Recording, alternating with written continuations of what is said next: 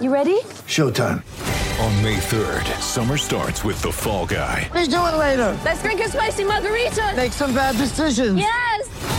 Audiences are falling in love with the most entertaining film of the year. Fall guy. Fall guy. Fall guy. That's what the poster said. See Ryan Gosling and Emily Blunt in the movie critics say exists to make you happy. Trying to make it out? Nope. Because I don't either. It's not what I'm into right now. What are you into? Talking. Yeah. The Fall Guy. Only in theaters May 3rd. Rated PG-13. This episode is brought to you by KPMG. At KPMG, innovation is the go to state of mind. Their visionary thinkers and advanced technology help you see beyond the now, uncover new insights, and turn them into opportunities. KPMG can help you leverage the value of data and drive transformational outcomes through innovation. To explore their thinking, go to kpmg.us.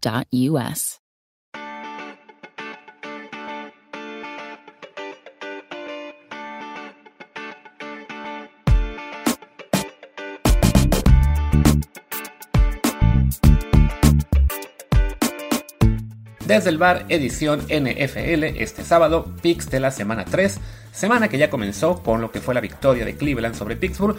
Quizá hablemos un poquito más de ella el lunes o martes en la revisión de la semana. Por lo pronto, solo comentar que aparentemente Jacoby Brissett ya es un buen coreback y eh, los Steelers están a punto de cambiar el suyo porque Mitch Trubisky no funciona muy bien. Así que la, la afición está presionando durísimo a, Mi- a Mike Tomlin para que ya juegue Kenny Pickett. Pero insisto, de eso ya mejor hablamos el lunes o martes.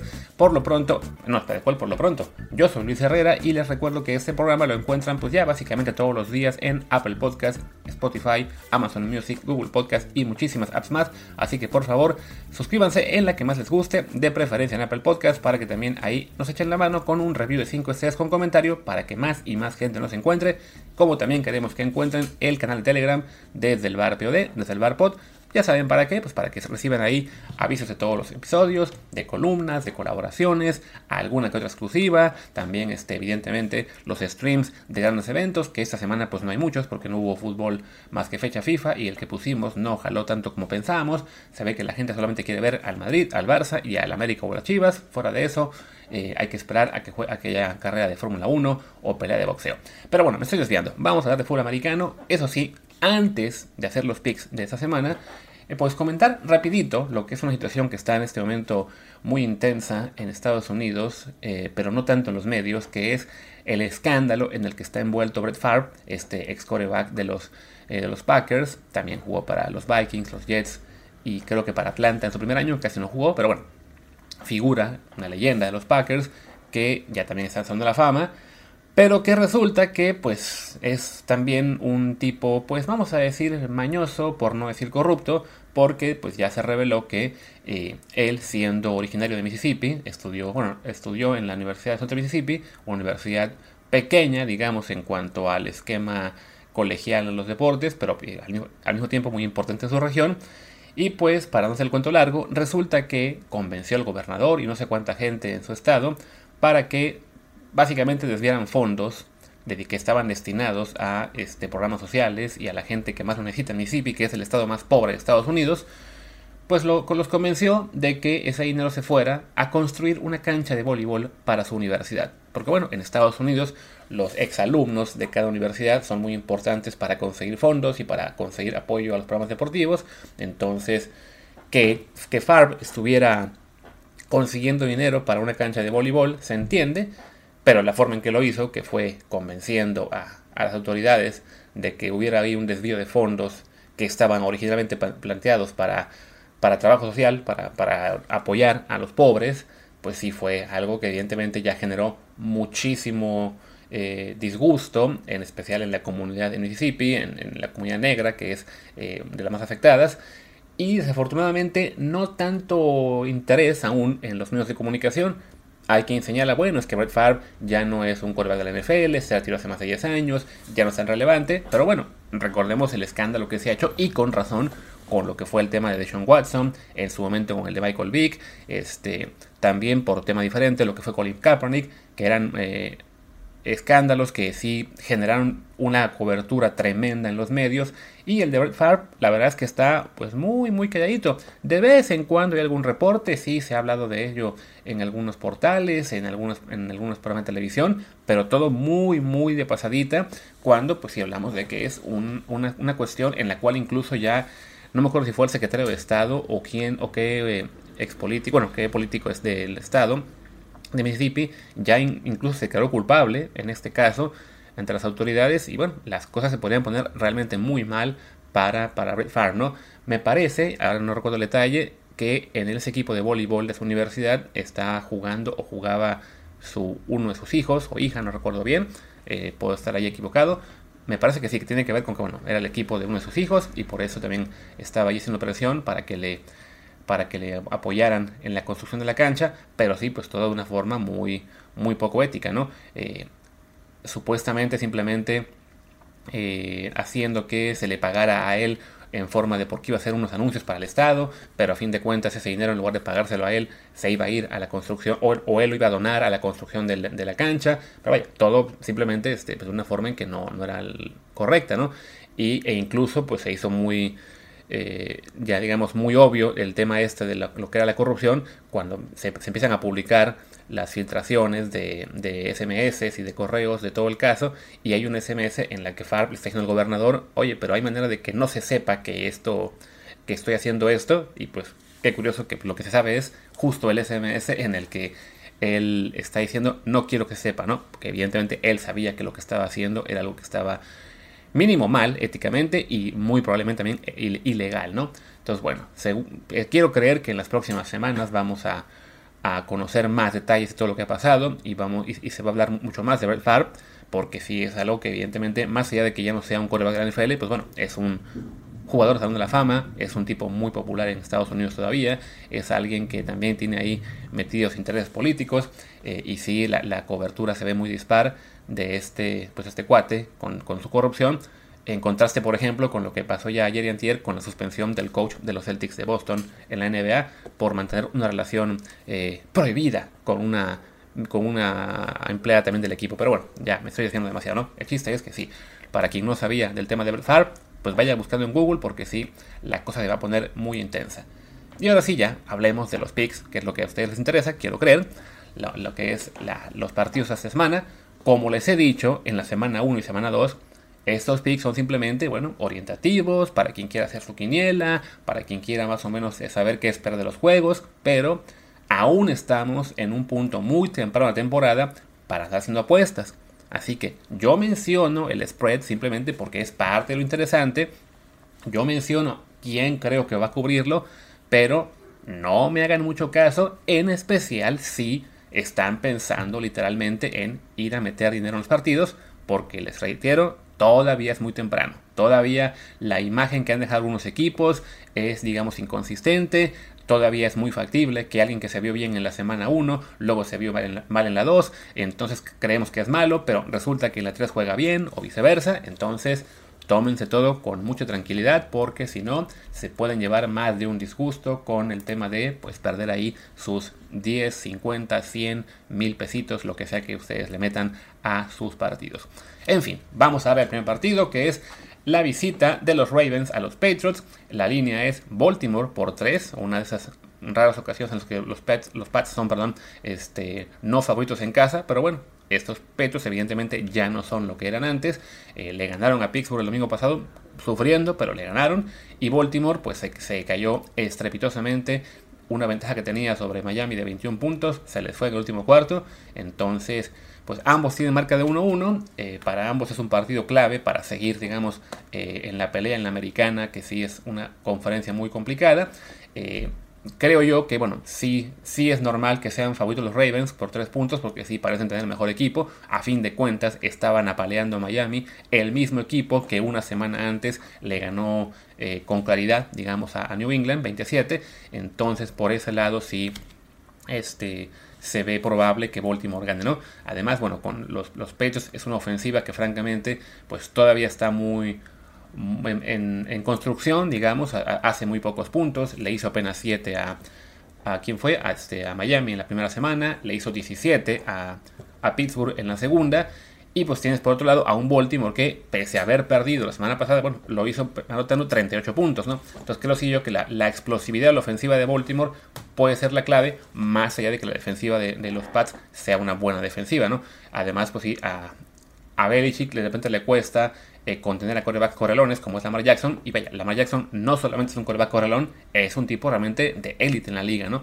Entonces, me parece sí que, pues, y me duele porque yo soy fan de New England, ya lo saben ustedes Creo que Baltimore efectivamente va a ganar.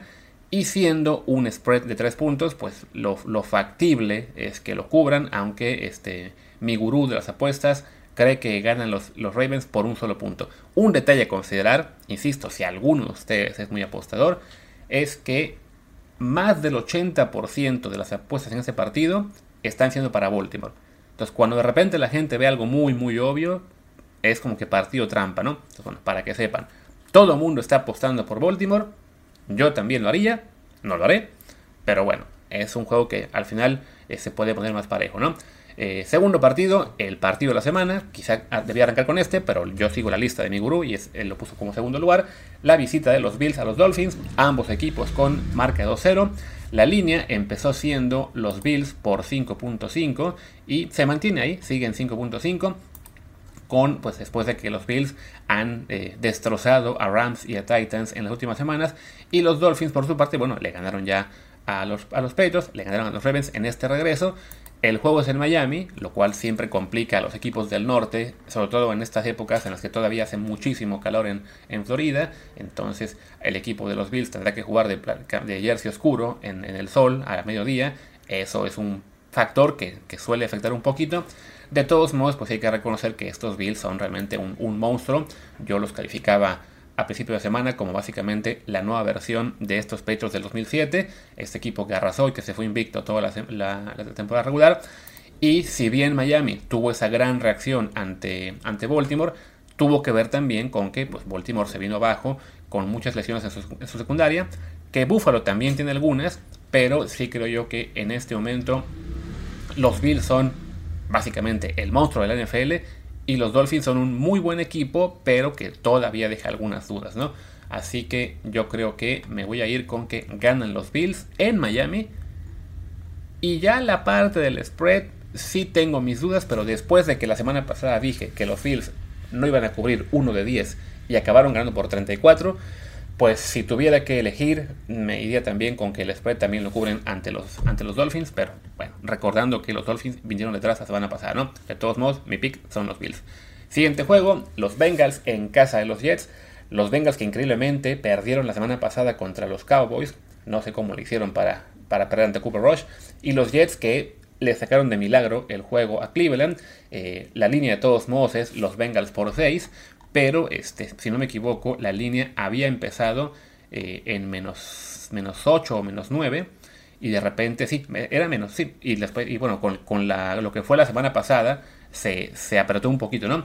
Creo yo de todos modos que los Bengals son un mejor equipo, claramente, eh, sí han arrancado mal con dos derrotas, pero ha sido porque se le han pasado disparados en el pie.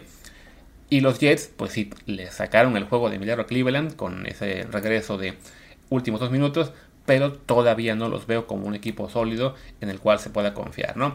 Además, pues los Bengals, tras perder los primeros dos, no tienen ya margen de error o, muy muy poco, así que creo que saldrán eh, lo más enfocados posible ante los Jets que todos son un equipo joven, que todavía están con Joe Flaco como coreback, así que me voy con que los Bengals ganan. Ya lo de cubrir los que son 6 puntos de, de línea de visitante, no estoy tan seguro, pero también mi, idea es que sí, que lo pueden hacer, ¿no? O sea, sí, sí tienen mejor equipo que los Jets. Vamos al siguiente juego, la visita de los Saints a los Panthers, los Saints que vienen de perder ante los Buccaneers y los Panthers que vienen de perder ante los Giants. Eh, la línea es New Orleans por 2.5, aunque el juego es en Carolina.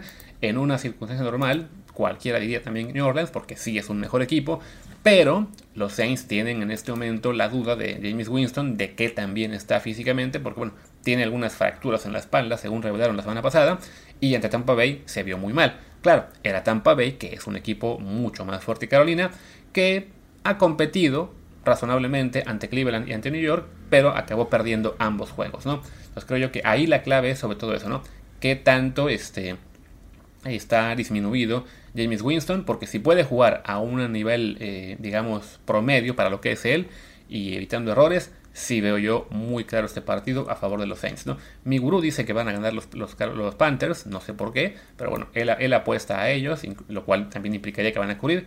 Yo sigo creyendo que en este tipo de juegos, si bien es un juego divisional, que suelen ser apretados, que suelen ser un poco de partido trampa, eh, y que es cierto que también Albi Camara está algo limitado en cuanto, en cuanto a lo físico, yo todavía veo mucha diferencia entre Saints y, y, Panthers. Si James Winston de plano no puede jugar bien o lo que sea, pues tiene de suplente a Andy Dalton, que no es una maravilla, pero que es un cornerback competente, así que me voy con los Saints y también creo que van a cubrir el spread. Después, un partido interesante, la visita de los Detroit Lions a los Vikings de Minnesota. La línea, increíblemente para mí, aún es Vikings por 6. Quizá recordando pues lo malos que solían ser los Lions a lo largo de su historia. Pero que este año, la verdad, yo los Lions los veo mucho mejor, ¿no? Le acaban de pasar por encima a Washington la semana pasada. La anterior habían competido decentemente ante Filadelfia. Sí, se habían. Estaban por llevarse una paliza y después cerraron el partido, pero lo cerraron y cubrieron el spread. Entonces, y, y, Minnesota viene de, pues, de pasar una vergüenza también ante Filadelfia, precisamente, en la semana 2.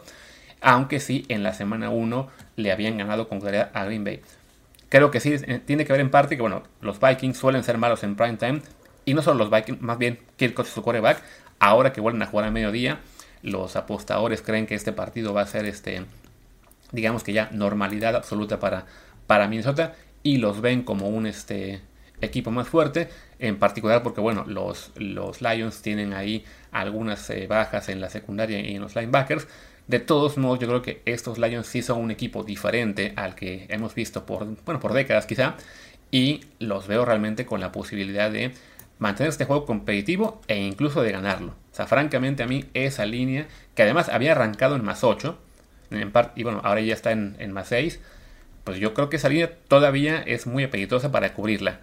Yo, de hecho, yo me iría con que los Lions van a ganar en Minnesota. O sea, yo, yo ya empiezo a creer en ellos. Eh, pero bueno, quizás sea muy arriesgado apostar a que ganen, pero esa línea de 6 puntos, pues a mí la verdad sí me parecería algo apetitosa. Yo he visto mucho mejor a Detroit esta temporada que a Minnesota y creo que van a cubrir e, e, insisto, creo que incluso van a ganar. Como también creo que van a ganar los Chiefs que van de visita a los Colts en Indianapolis, pues unos Colts que han sido creo que de lo peor de la liga, de la peor recepción también en este arranque de temporada, apenas empatando en Houston con un equipo tan débil como los Texans, después perdiendo de visita eh, por paliza ante Jacksonville 24-0. Hay quien menciona, bueno, pero ante Houston la verdad es que sí, eh, tuvieron muchas yardas, mucho, mucho, mucho, avance, simplemente no lograron sacar puntos en muchas series ofensivas, pero bueno, ante Jacksonville ni avanzaron ni hicieron nada, ¿no? O sea, se fueron blanqueados ante los Jacks entonces sí es un equipo realmente muy, muy flojito. Y los Chiefs pues, son los Chiefs que vienen ya de ganarle a Arizona por paliza y después a los Chargers con un poquito de suerte quizá, pero bueno, hasta los Chargers que son también muy buen equipo. Entonces creo yo que sí, que este partido para mí parece muy, este, muy claro que deben ganar los, los Chiefs, que tienen como línea, si no me equivoco, es menos 5.5, quizá porque es en Indianapolis, pero bueno, yo me voy con que gana Kansas City sin problemas, y también voy a decir que cubre la línea, aunque sí, el 5.5 puede ser peligroso. También por lo que les digo, de que la temporada es muy joven y de repente equipos que se vieron muy mal al principio, caso Indianapolis, podrían reaccionar pronto, ¿no? De todos modos, no creo que va a ser el caso porque me parece que en este partido sí hay una diferencia importante entre ambos, ¿no? Así que me voy con los jefes y, que y también que cubren el spread. Viene un partido interesante ahora que es la visita de los Raiders a los Titans ambos equipos con marca de 0-2, ambos equipos que estuvieron en pleno temporada pasada.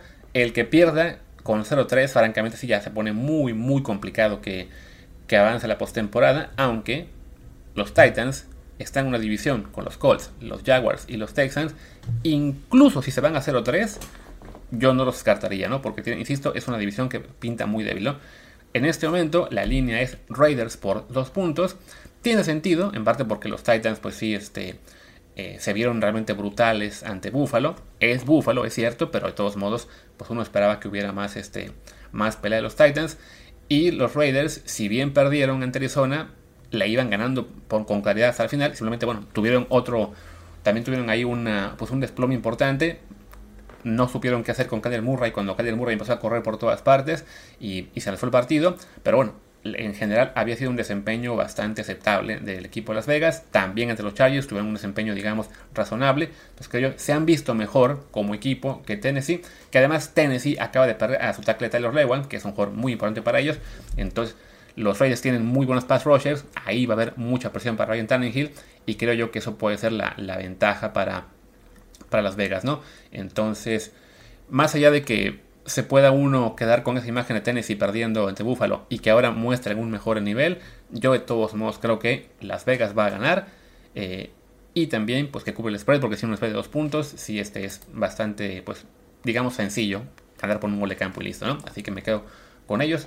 Eso sí, estoy viendo que es una semana en la que estamos yendo con muchos visitantes, lo cual pues no, no suele funcionar. Los locales de vez en cuando ahí este, reaccionan, pero bueno, es una semana con eso, ¿no? Con los de visita son en este momento los equipos más este, favorecidos. Y va a ser también el caso del siguiente partido, que es la visita de Filadelfia de los Eagles a Washington contra los Commanders y contra Carson Wentz, quien fue su quarterback hasta hace dos años. Eh, pues, Filadelfia es la versión, digamos, reducida de Buffalo en la nacional. Le ganó bien a, Detroit, aplastó a Minnesota. Washington le ganó primero a Jacksonville. La semana pasada perdió. ¿Contra quién perdió Washington? Ya se se me olvidó. Ahora recordaré, pero bueno, este no, no ha sido tan, tan buen equipo el equipo de Washington.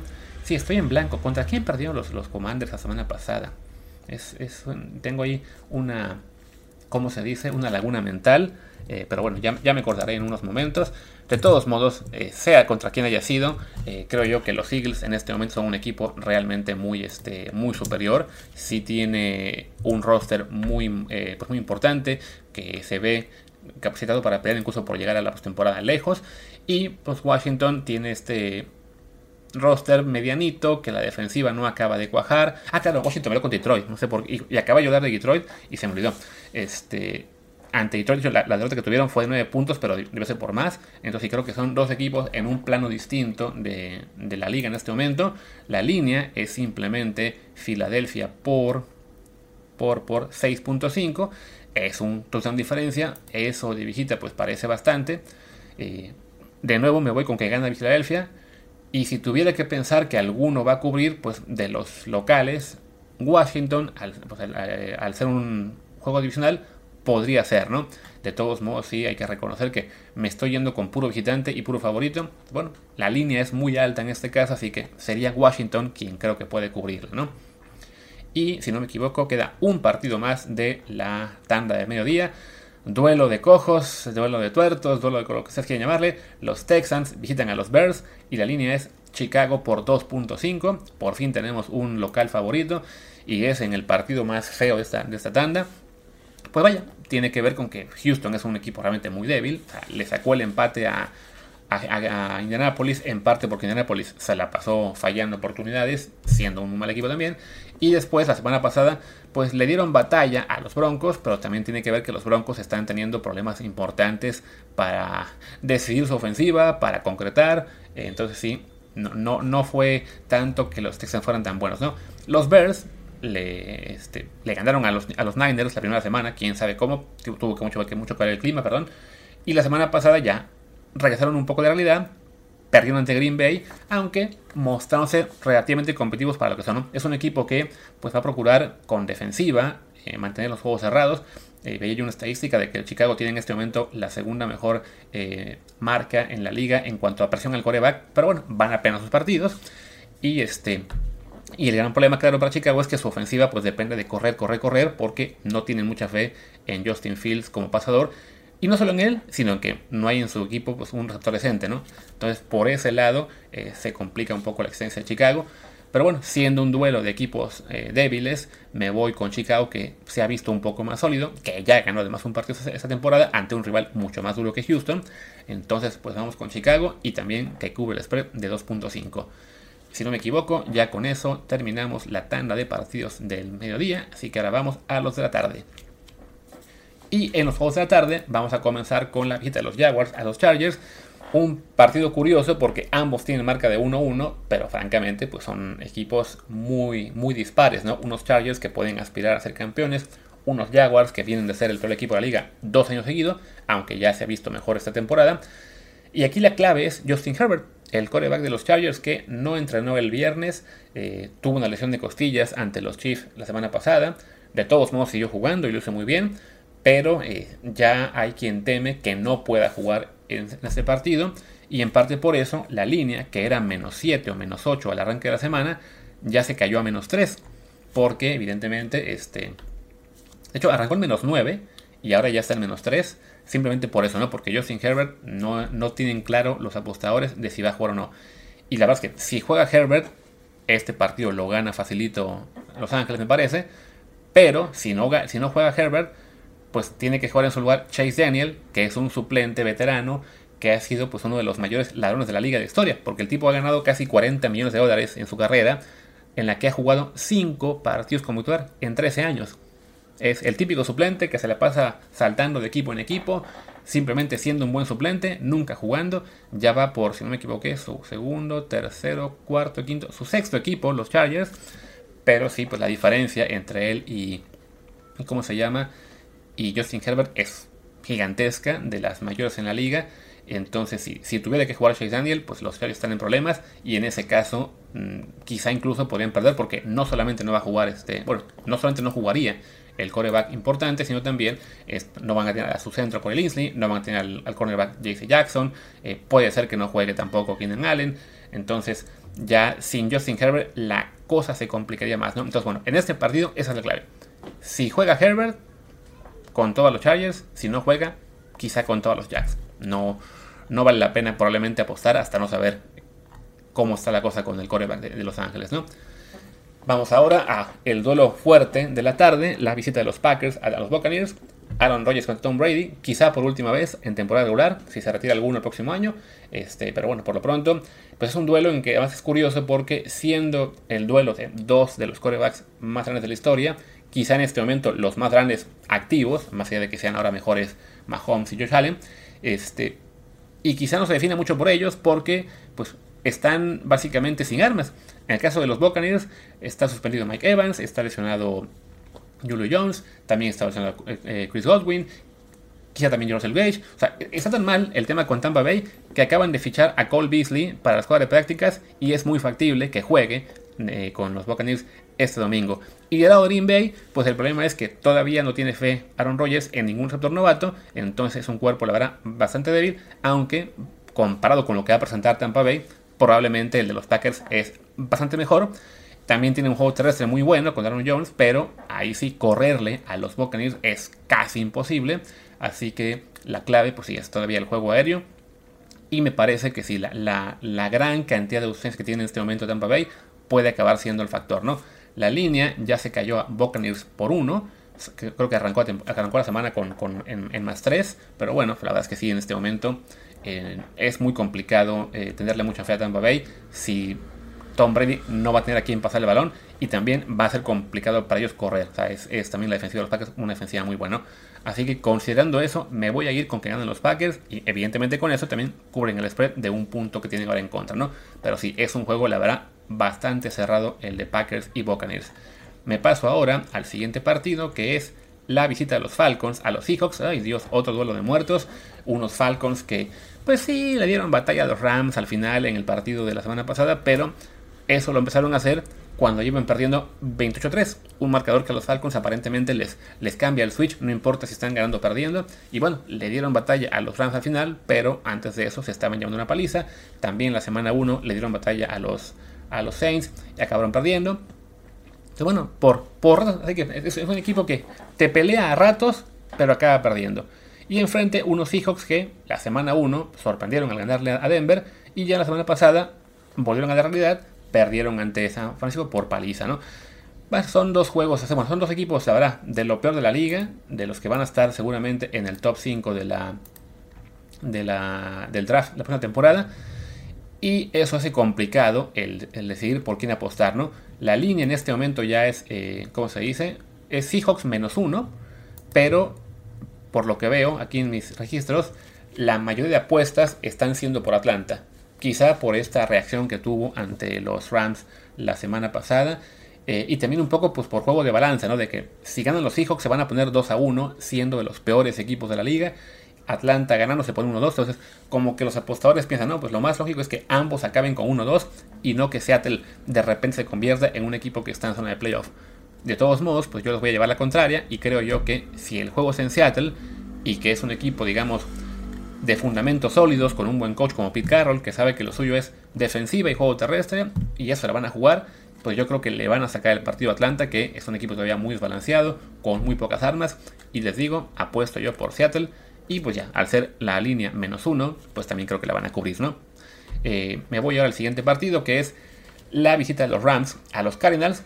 Eh, los Rams ya se recuperaron tras, tras, la paliza que se llevaron la semana 1. Le ganaron, les decía yo, Atlanta la semana pasada.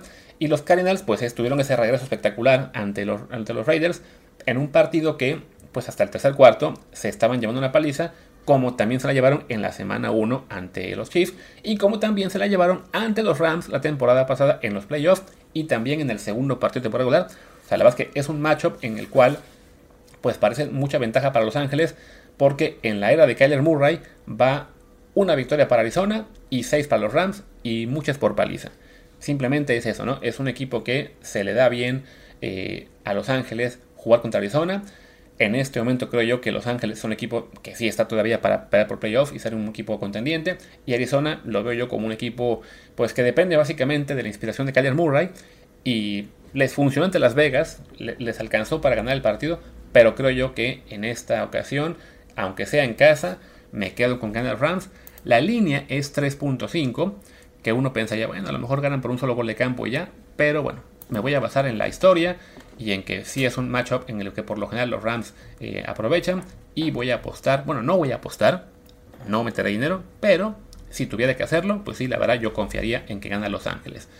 También equipo de esa división, los 49ers visitan a los Broncos, pues bueno, es un Partido curioso porque Russell Wilson se enfrenta de nuevo al que ha sido, digamos, su, su archenemigo por, por una década entera, como son los, los 49ers, aunque ahora lo hace como coreback de los Broncos, ya no con los Seahawks. Este, pues ambos equipos llegan con, línea, con, marca de 1-1. La línea es los Niners por 1.5. Si no me equivoco, había arrancado un poquito más, este, más pareja. Pero bueno, lo, es, una, es un partido en el que los Niners aparentemente se han hecho más fuertes tras perder al coreback titular. Ya saben ustedes que seleccionó Troy Lance, regresó Jimmy Garoppolo. Eh, como que hay más fe en el corto plazo en Garoppolo que, en Troy Lance, así que los apostadores también están confiando en él. Y los Broncos, que si bien ya le ganaron la semana pasada a Houston, la verdad es que pues, se han visto muy mal en ambos partidos en el tema de toma de decisiones, de manejo de reloj.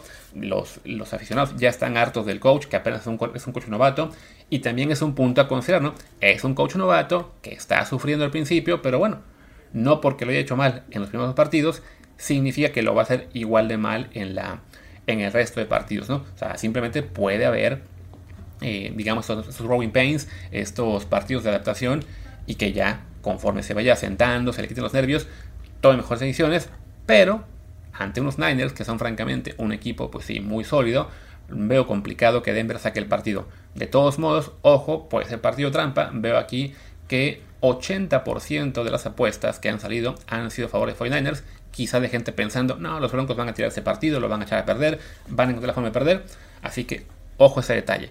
Yo sí creo que va a ganar San Francisco y que por tanto va a cubrir la línea, pero ahí está ese detalle de 80% de apuestas por ellos.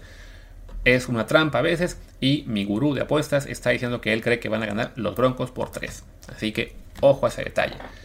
Y ya, además, bueno, ese juego es, por cierto, el partido, si no me equivoco, de domingo por la noche. Va a ser para divertirse el domingo en la noche en The Niners y los Broncos. Y ya por último, el juego de lunes por la noche, pues un juego que le encanta a la NFL poner en prime time, siendo un partido que en este momento, pues la no, no atrae mucho, pero bueno, es la visita de Cowboys a los Giants. Los Giants que van ganando 2-0, bueno, que van 2-0 de récord y que se pueden poner 3-0. De hecho, la línea es Giants por 1. Sería increíble que los Giants, que no son un buen equipo, estén como uno de los pocos invictos en la liga. Pero bueno, los Cowboys siguen sin, sin Dak Prescott. Tienen una buena defensiva, así fue como le sacaron el partido a Cincinnati. Pero la verdad es que sí, este, pues tampoco hay mucha fe en ellos, ¿no? Creo yo que los Giants han dado pasos adelante, le ganaron bien a Tennessee, le ganaron también a quien fue el segundo, a Carolina. Entonces, son rivales, sobre todo Tennessee, en teoría, buenos. Eh, Carolina, más bien medianito para abajo. Pero bueno, está la cosa. Eh, digamos, eh, favorable para que New York saque el partido en casa y, este, y se ponga tercero, ¿no? La verdad es que sí, me, cuesta ahí pensar en quién va a ganar por lo que les digo, ¿no? Por un lado es unos Giants que no son muy buenos y por otro unos Cowboys que no tienen a su cargo titular, pero que bueno, le ganaron a unos Bengals que en teoría son bastante mejores que los Giants, ¿no? Entonces sí está, está ahí complicada la cosa. El favorito, les decía yo, es Giants por un punto, eh, mi gurú dice que van a ganar los Giants, pero las apuestas ponen por otro lado a Dallas como favorito, más gente está empezando a creer en Cooper Rush. Pues sí, voy a decir que ganan los Giants, pero no, no le tengo mucha fe tampoco a ese pronóstico. Está, está la cosa complicada. Y bueno, con eso ya se acabó esta semana de picks. Eh, platicamos de eso, supongo, el lunes o martes.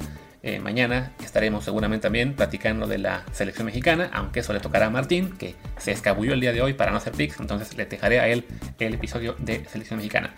Yo me despido, soy Luis Herrera, mi Twitter es arroba luisrha, el del programa es desde el bar POD, desde el bar pod. Pues gracias y hasta la próxima.